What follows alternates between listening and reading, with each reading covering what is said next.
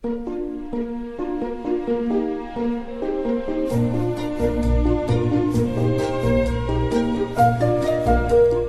末的午夜场，快乐分多金。Emily 带给你自在好心情，最舒服的姿势，最安静的角落，享受一个人的夜生活。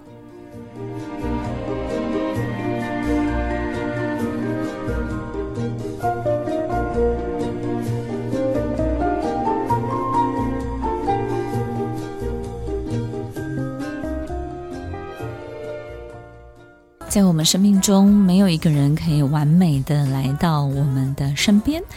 也许我们觉得找到最对的人，但是我们可能不知道他真正灵魂的长相到底是什么。在每天朝夕相处的过程当中，你会越来越觉得这个人好像很陌生。你有没有这样的感觉？在你身边的这个人，其实是根本。也许对你而言，你是非常非常陌生，而且不认识，甚至不知道怎么继续走下去的人呢？我们在职场当中经常会发现很多很多优秀的高阶的领导者，他们在职场上面的表现，在人生的事业上面都相当的成功。在家庭关系当中，他们也可能是一个最重要的决定者、主事者，或者是秩序本身的管理者。当我们跟这样的人生活在一起的时候，别人可能会觉得非常的幸福。你好像找到一个这个一百分的另外一半，然后应该我们要觉得很开心，然后要觉得很感恩、很幸福。但是其实，在真正的关系当中，只有当事人才会知道，在关系里面，大家彼此互相对待，真正发生的一切。在我们身边有没有一种能力很强的人？但是他在关系里面呢，相当的强势。他可能没有太多的关注。我们在跟他相处的过程当中呢，会觉得这种人非常的聪明，非常的有能力。可是好像他没有任何的情感上面的需求。我们好像很少从他的身上得到关注，也很少从他身上得到很多的同理。所以在每一天。相处的过程当中，你会感受到情感本身没有太多的累积，好像你是他生命中很重要的配备，所以呢，他必须要决定跟主导你所有的一切。听众朋友，你有没有遇过亚斯伯格的大人呢？当亚斯伯格的孩子长成大人之后，他会呈现出一个什么样的状态？他会以什么样的面貌出现在我们的生活里面呢？亚斯伯格的大人，其实在他的每一个人生当中，可能遇到的考试，或者是做到的很多的事情，也许在青少年的时候，他可能会有很多的叛逆，或者是跟社会生活当中格格不入，在人际关系当中可能也会遇到一些问题。但是我们发现，亚斯伯格的大人或者是孩子呢，其实有很多很多不同的面相。我们发现他在人前人后可以有很多不同的角色，于是呢，我们就很难去让别人理解。其实，在家里我们遇到的对待，可能在外面他表现出来的样子是截然不同的。我们发现亚斯伯格的大人呢，在外面或是青少年，在外面都是暖男，对不对？但是在家里呢，哇，好像变得很陌生，然后冷漠。再来就是，其实很多事情呢，好像没有办法引起他太大的好奇，他也没有很关注、很在意生活里面发生的每一件事情。所以，听众朋友，当我们身边出现一位亚斯伯格的大人，或是亚斯伯格的高阶主管，或是亚斯伯格的另外一半的时候，我们到底应该怎么办呢？你会发现，第一个遇到最大的挑战，可能就是沟通这件事情。在沟通上面，亚斯伯格的大人，他们习惯性的关起自己的耳朵，然后活在自己的世界，以自己的角度去看待生命中发生的每一个事件。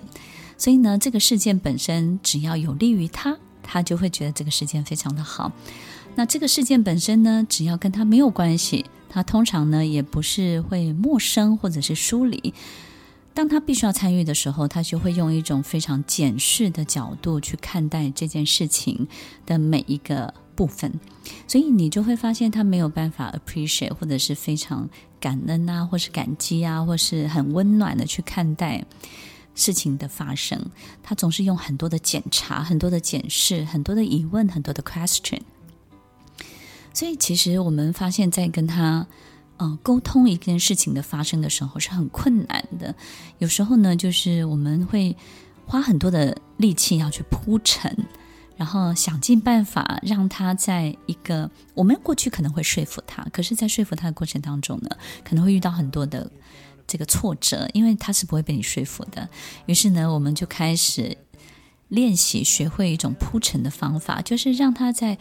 不知不觉当中呢，好像能够慢慢慢慢的接受这件事情本身的存在是非常合理的，然后一直推向最后一刻，于是呢，他就愿意让这件事情发生。但是呢，其实这样长期的相处下来，你就会觉得好辛苦、好累哦。为什么一件事情要这么这么累，他才会如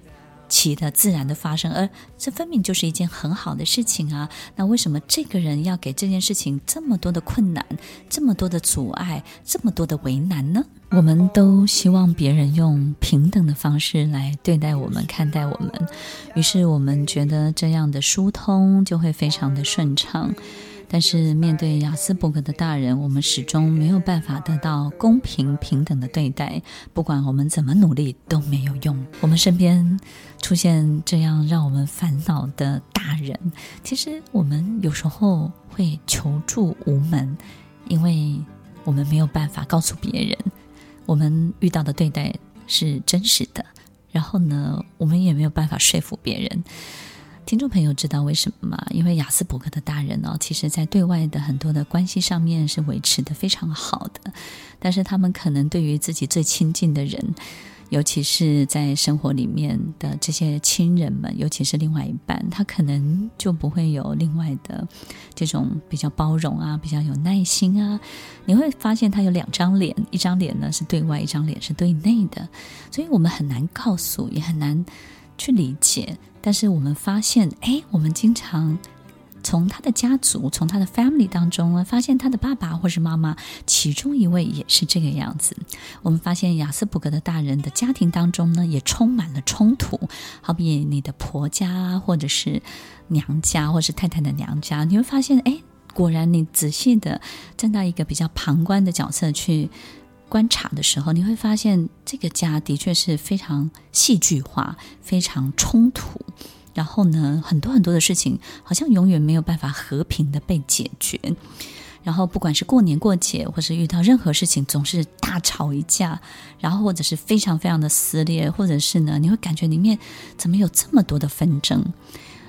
所以，其实，在亚斯伯格的所有的家庭啊、大人，或是他职场工作上面的表现，我们都会感觉到很多戏剧化的表现。所以，听众朋友，我们如果遇到了，然后碰到了，我觉得另外一半会承受很大很大的压力，除了没有办法不为外人道，没有办法跟别人分享的原因，不是因为别人不听哦，是因为别人不信，对不对呢？你跟邻居说，邻居又说不会啊，你先生很好啊，或者你太太很好啊，他在我们心中就是一个非常愿意帮助我们的人啊。然后他在工作当中，他就是一个很棒的老板啊。我们没有办法理解为什么在人前人后有这么大这么大的差别，在长久的关系相处下来，你也会发现一个很大的特征。刚刚我们分享的是沟通，第二个部分呢，你遇到的困难可能会是在情感上面输送的困难。你会发现呢，他在情感上面对整个家庭对你。对另外一半是非常非常的薄弱的，也就是呢，我们发现长期下来，我们感觉他的性格的确是会比较自私一点。你会觉得，诶，他愿意服软、愿意示弱的时候，通常都是对他最有利的时候，然后对他最需要的时候，有利于他，他需要的时候，他就会示弱，他就会服软，他就会立刻放下，换一张脸，然后呢，用很多很多的这种温情的攻势。或者是用很多这种美好的言语，这种漂亮的文字，让你突然之间就软化了，然后你会觉得哇，这个人真的是演技太棒了。所以其实亚斯伯格是一个很应该得奥斯卡这个演技最佳演员奖。他在很多情绪上面，在很多状态的拿捏当中，非常的精准。他知道什么时候该来一段什么样的戏，然后这段戏呢，应该要怎么做，他才会取得他想要取得的东西。所以呢，他需要的时候，他会立刻放下他的姿态。但他觉得这个东西呢，他已经大过于他了，他也瞧不起这个东西的时候呢，他就会非常的嚣张，非常的张牙舞爪，然后非常的轻蔑。所以你会发现，在情感的关系当中，你遇到最大的困难就是你永远没有办法跟他是 equal 的关系，没有办法是一个等号的关系。我们发现这样的人身上呢，永远只追逐一个就是比他更大的。所以你会发现，雅斯伯格的大人也是非常非常崇拜，或者是想要接近比他更高，或者是更高成就、更高位阶的人。更多权势的人，他面对这样的人的时候，他其实是非常谦卑的，然后呢，非常愿意学习的。但是另外一个部分就是面对跟他可能比不上他，或者是对他而言呢，就是距离比较远的人，我们我们不会觉得是比较差，但是他会觉得我就看不起他，对不对呢？所以其实亚斯伯格的世界关系世界当中没有依扩这件事情。如果你长期的跟雅斯伯格的大人相处，你你会发现你最大的困难就是找不到依靠的关系，他不愿意跟你对等的对谈，所以一则呢就是让他佩服你，二者呢你就是必须要屈服于他，他只有这种大于。跟小鱼的关系，如果一个人的心中永远只存在着大鱼跟小鱼的关系，你跟他生活在一起一定会非常非常的辛苦。当你小于他的时候呢，你会得不到他的尊重，你不管再怎么努力，都没有办法得到他的肯定、他的支持、他的支援。但是你必须要大于他的时候，你又很累很辛苦，因为长期维持在一个大于的状态是非常非常辛苦的一件事情。如果他是你的另外一半，你会发现你永远在他面前没有办法放松，而且他也没有办法让家庭产生一种美好的气氛。这个就是最辛苦的地方。我们总是不小心爱上一个我们无法驾驭的人，当他好的时候，会好到让你忘了自己。有时候他也会逼到你放弃自己，不不知道自己是谁，没有了自己。他可以极端的在乎你，他也可以极端的忽视你。当他获得猎物之后，这个猎物对他而言就不再是个吸引人的奖品了。雅斯伯格的大人猎物性格非常非常的鲜明，也会非常的强烈。这种猎物性格呢，就是这种动物的。性格表现、行为表现，我们会发现呢，对于他得不到的一切，他会施展他所有的魅力，施展他所有的能力，想尽办法的去取得。在取得的过程当中呢，不惜放下自己的任何姿态，然后非常戏剧化的去转变他自己本来不属于他自己平常样子的这种面貌。他会有很多很多不同的脸呈现出来，所以在追求猎物、追逐猎物的过程当中，我们会感觉到他是一个非常非常特别的人。尤其在职场当中，我们会感受到这个东西好像对他而言非常的有吸引力，然后也会让他整个人非常的活跃、非常的迷人、非常的有魅力。雅斯伯格的大人在职场当中，我们发现他得到了他想要得到的东西之后，他很快就会失去兴趣了。然后失去兴趣，就会开始觉得不满意、不满足。对于眼前所有一切呢，他就觉得这些东西对他而言是不够的。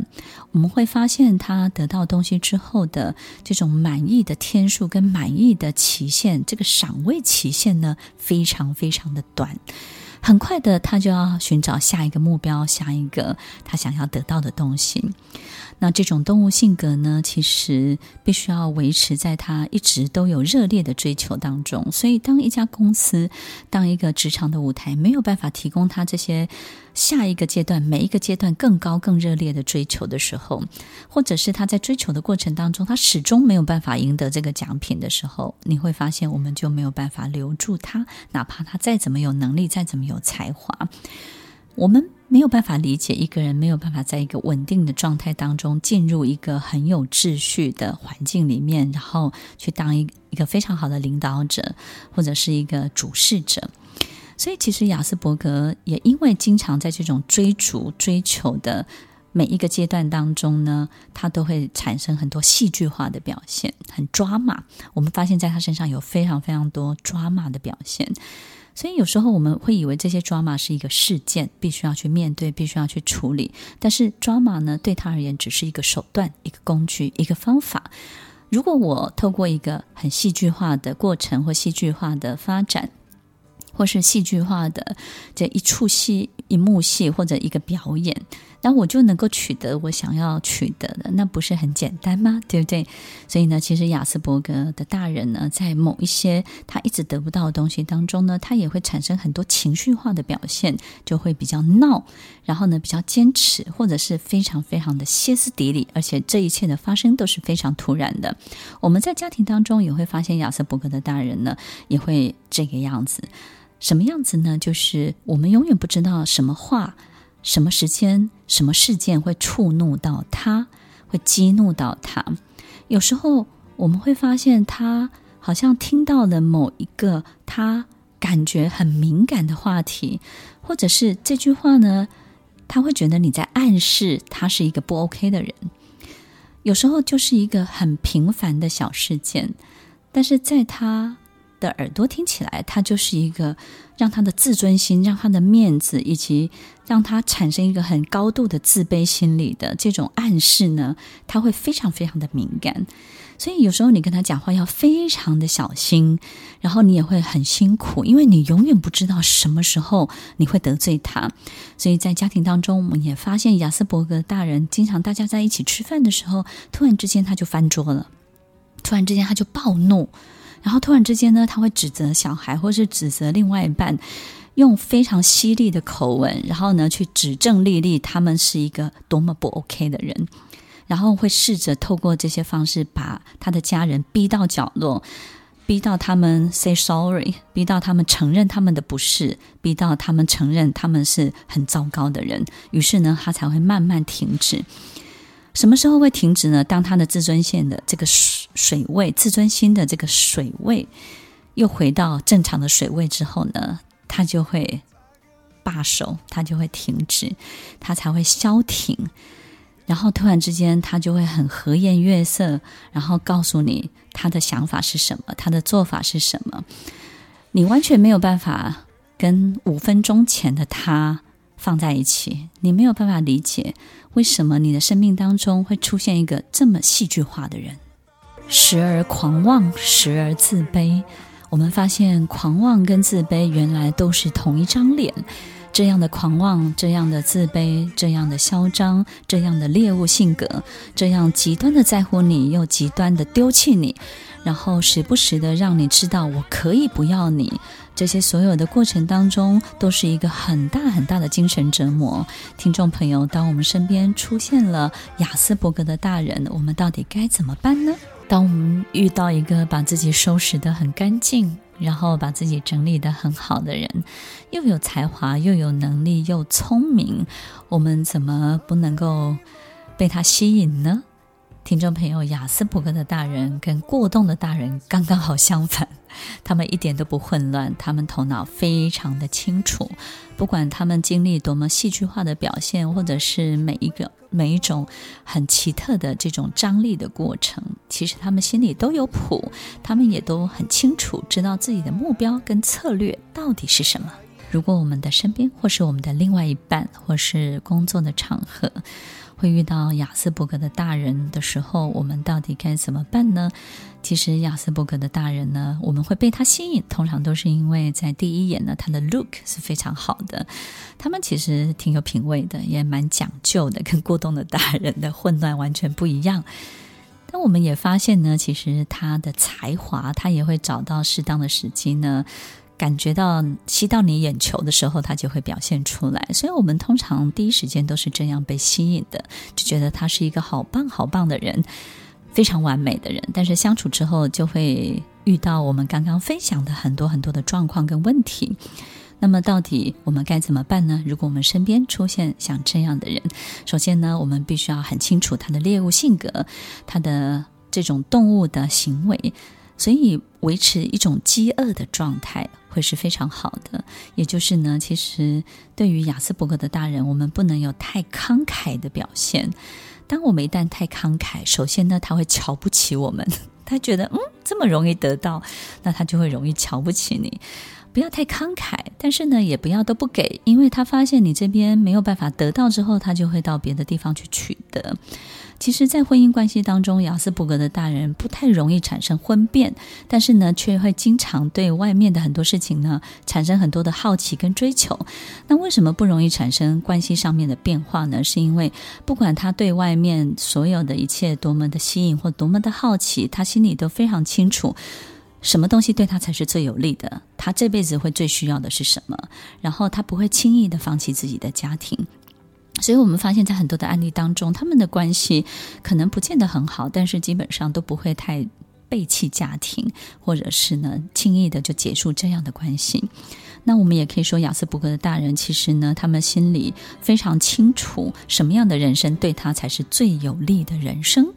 所以在相处的过程当中呢，你一定要比他更强，让他很佩服你。然后呢，不能只赢他一点点，要拉开这个距离。所以，当你是一个女强人，或者是一个更强壮的，在他面前表现得更厉害的人，让他由衷的佩服你，甚至呢，他没有办法透过短距离就看到、知道你在做些什么的时候，他就会比较尊敬你、尊重你。大家不要忘了，我们刚刚分享到了，其实，在他们身上只有大鱼跟小鱼的关系，对不对？当然，这种大鱼的关系呢，会让自己很累。但是，听众朋友，我们换一个好的角度去想，从好的视角去看待这件事情，也许这样的人会让我们变得更好。你说对不对呢？第二个呢，就是要适度的忽略他。他不要同情他。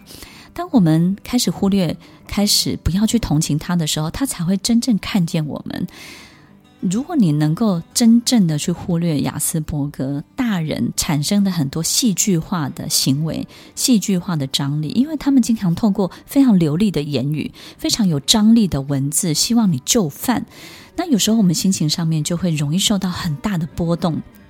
甚至有时候，这种影响呢，不会只有像看连续剧一样，甚至这个影响本身是会非常非常心痛的。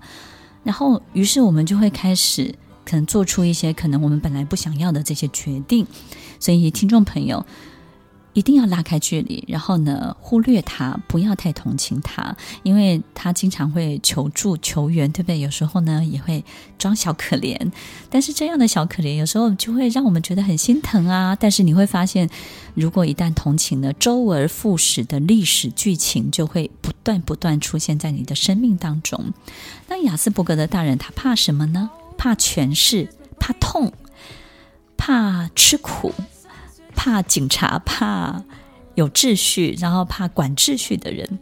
为什么怕痛，然后怕辛苦呢？我们发现雅斯伯格的人，他是在生理方面呢，他是不太能够承受的；但是在心理这边呢，他可以成为一个没有感觉，然后所以他没有太多的限度，以及没有太多的这种心理。的这种制约，但是在生理当中呢，他会受到很大的限制。所以，听众朋友，你会发现他不太喜欢做辛苦的工作、劳累的工作、家务的工作。那凡是辛苦的啊、痛的啦，这些诠释的，都会让他非常非常的害怕、担心。所以，听众朋友，所有的一切、所有的征兆，是不是都在告诉我们自己，我们要？成为一个更强壮的人呢？不管我们身边有没有出现像这样的亚斯伯格的大人，我们都要变得更好，我们都要变得让自己更满意、更快乐。不是为了解决问题才去改变自己，而是要把注意力再拉回到自己身上。你好了，你身边的人就会跟着好起来哦。欢迎收听《快乐分多金》，我是 Emily，我们下周再见喽，拜拜。